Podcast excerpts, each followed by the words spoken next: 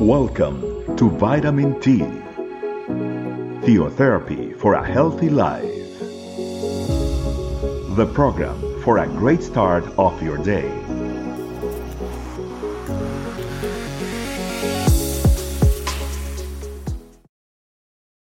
Hi, family.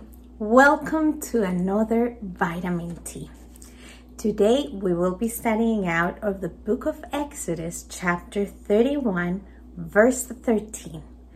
I have titled this study, My Shabbat to You, Lord.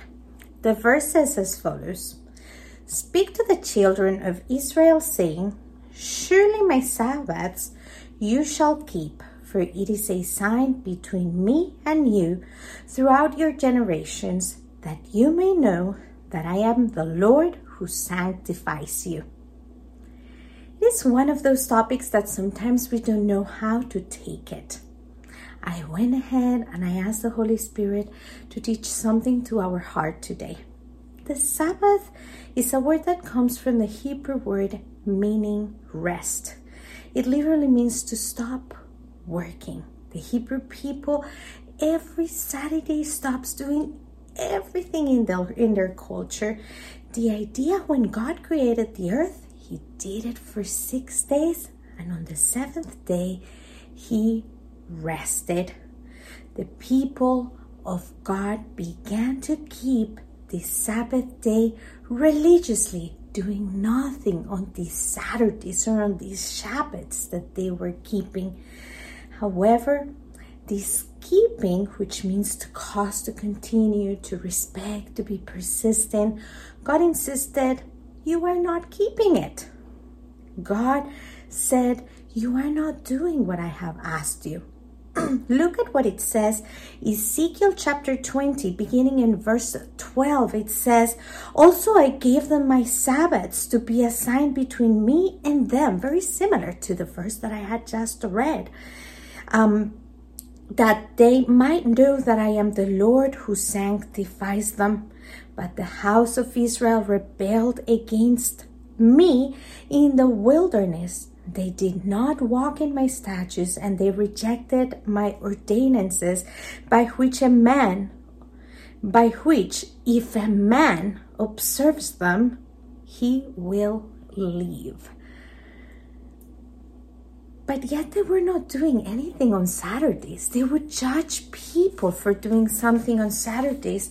And throughout time, many of these religious people, and even we see it among Christians themselves saying Shabbats should be kept. Should we have reunions of Saturday? Should we not? I was actually myself a little bit confused. So, how is the Sabbath day really um, intended to be received or, or to be kept? I was asking that the Lord. What, what, really is it? How should we? Should we do absolutely nothing? What should be done? And I asked Jesus, you were our greatest example. What does the Word of God have to say about the Shabbat? What what did you do during the Shabbat? And and I found right there in the Word of God in the book of Matthew, beginning on chapter twelve, that Jesus uh, was appointed, was he was judged by the religious leaders and teachers because him himself and the disciples were picking up grain on the day of the Sabbath. He himself as well healed a man, a man's hand of, on the day of the Sabbath, and the Lord answered to them, if um, Jesus was pointed out and picking grain, and and he said, "The Lord desires mercy and not sacrifice." Um, and then he mentioned that many, without guilt, were condemned, meaning many did what was good, what was intended to be done on the Shabbat day, that yet by these religious leaders they were condemned because they did not have the correct understanding of what the Lord wanted us to keep. So, what is the invitation to us?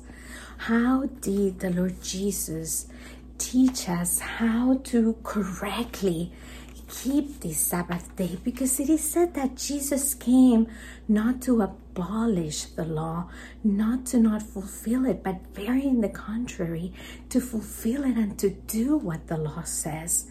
Look what it says in Colossians chapter 6, verses 16 and 17. It says, um, and these are the words from Paul let no one judge you by what you eat or drink, or with regards to a religious festival or new moon.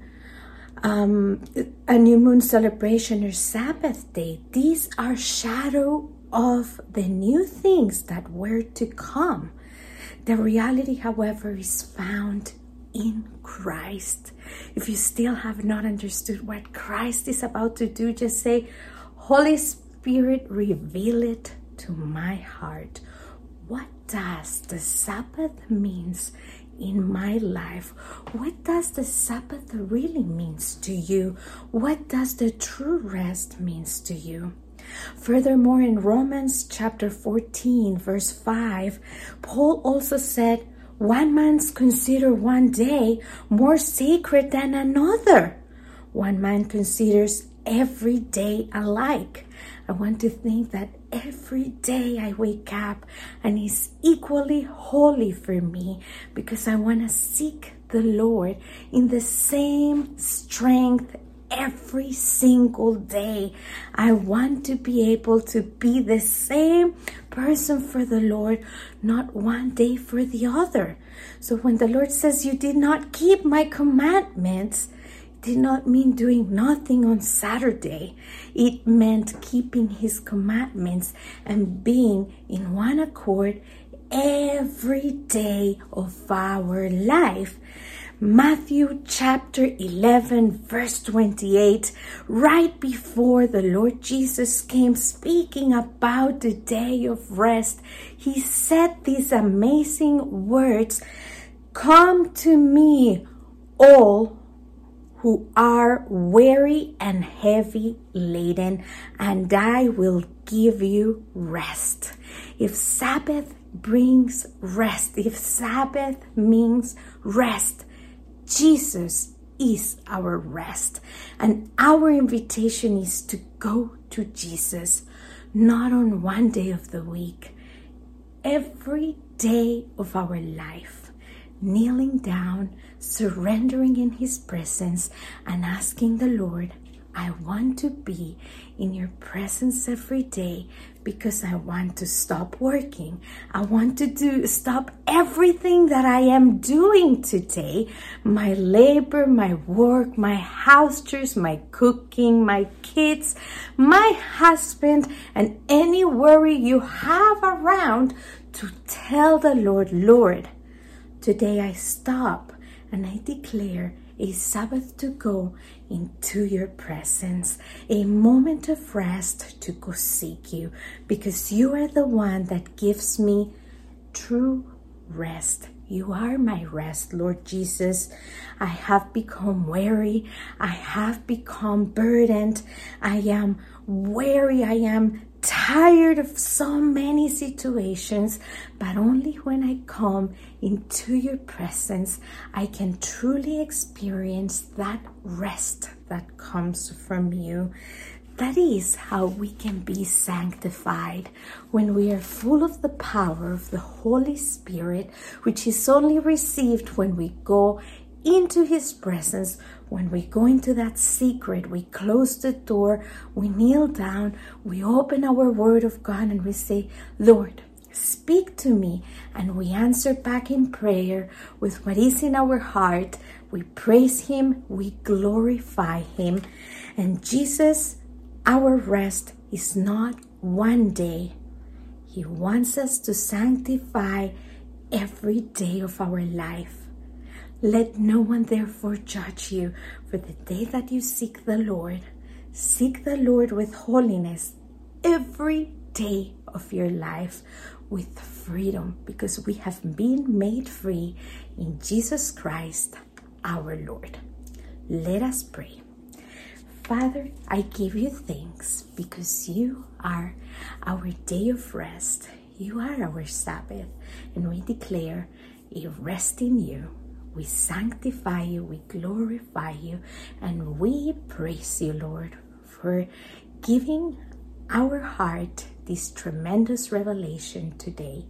We ought to come to you in prayer every day, apart from the rush, the weariness, and the burdens that we have in our life, that you may sanctify us, that you may strengthen us, and that we may connect with you so that you can lead us onto what is to come.